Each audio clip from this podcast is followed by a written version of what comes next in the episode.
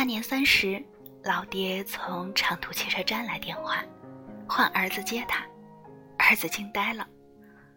又是一个春节，儿子在电话里已跟爹娘说妥，今年仍不回家。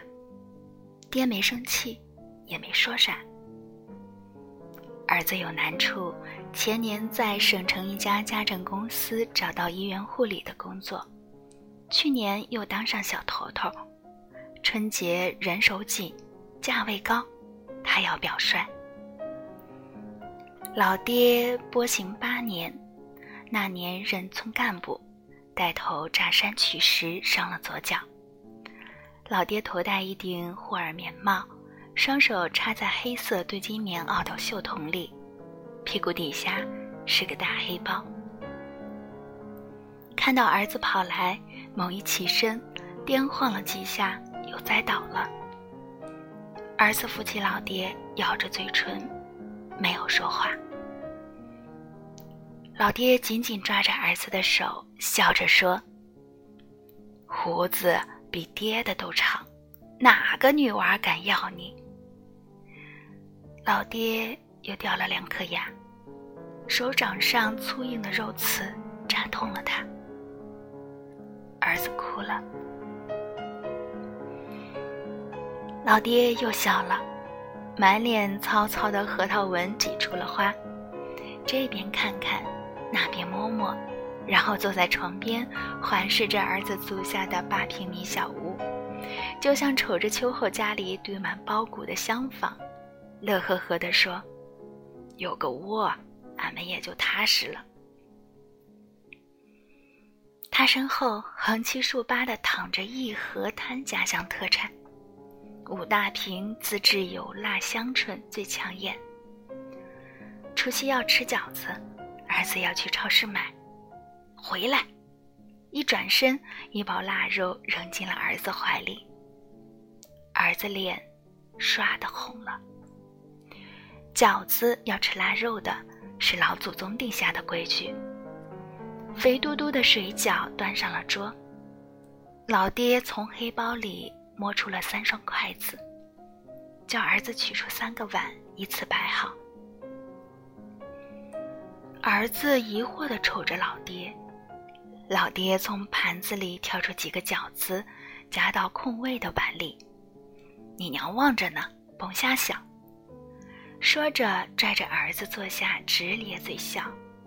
这才叫过年，这才叫过年。这是娘的话。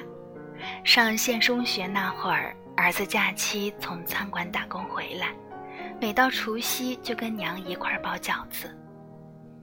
娘夸他饺子包的好，总爱说：“吃儿子包的饺子，这才叫过年。”亮亮的油脂顺着嘴角滑出，儿子空荡荡的嘴里顿时弥漫着一股老屋厨房里柴火燃烧后的浓浓香味。他想娘了，要打电话。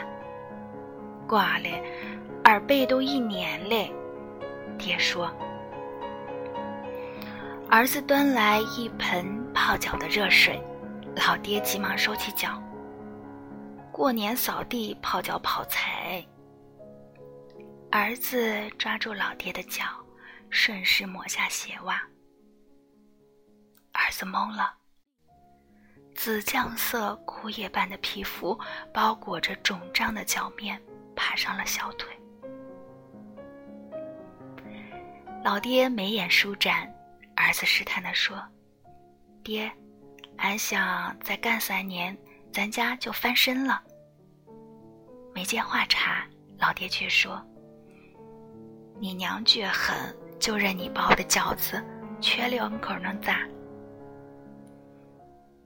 别怪俺娘。”儿子手搭在老铁的棉被上。以后每年过年，我给你们包饺子。啥？老爹脑勺猛地离开枕头。偏过脸，眼里放着光。第二天吃罢早饭，老爹郑重的对儿子说：“今天中午就回去。”儿子急了，老爹从口袋掏出一张返程车票，说：“你娘交代的事情都办了，城里头有啥逛的？说好了，你姑父在县城车站接我，没事。”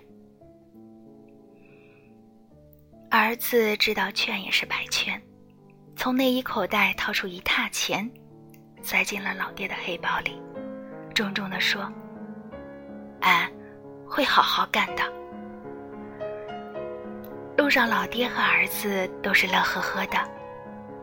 临上火车，老爹不停地轻抚着儿子迷乱的胡须，说：“拾掇好，照个相给你娘寄来。”火车驶出了月台，老爹一直僵硬地站在过道，双眼直勾勾地瞅着窗外。忽然，他长长的叹了口气，抹起了眼泪。一年前，老伴儿过世了，老伴儿不让老爹告诉儿子，说让儿子安心挣娶媳妇钱。只有儿子娶上媳妇了，他在那边才会安心。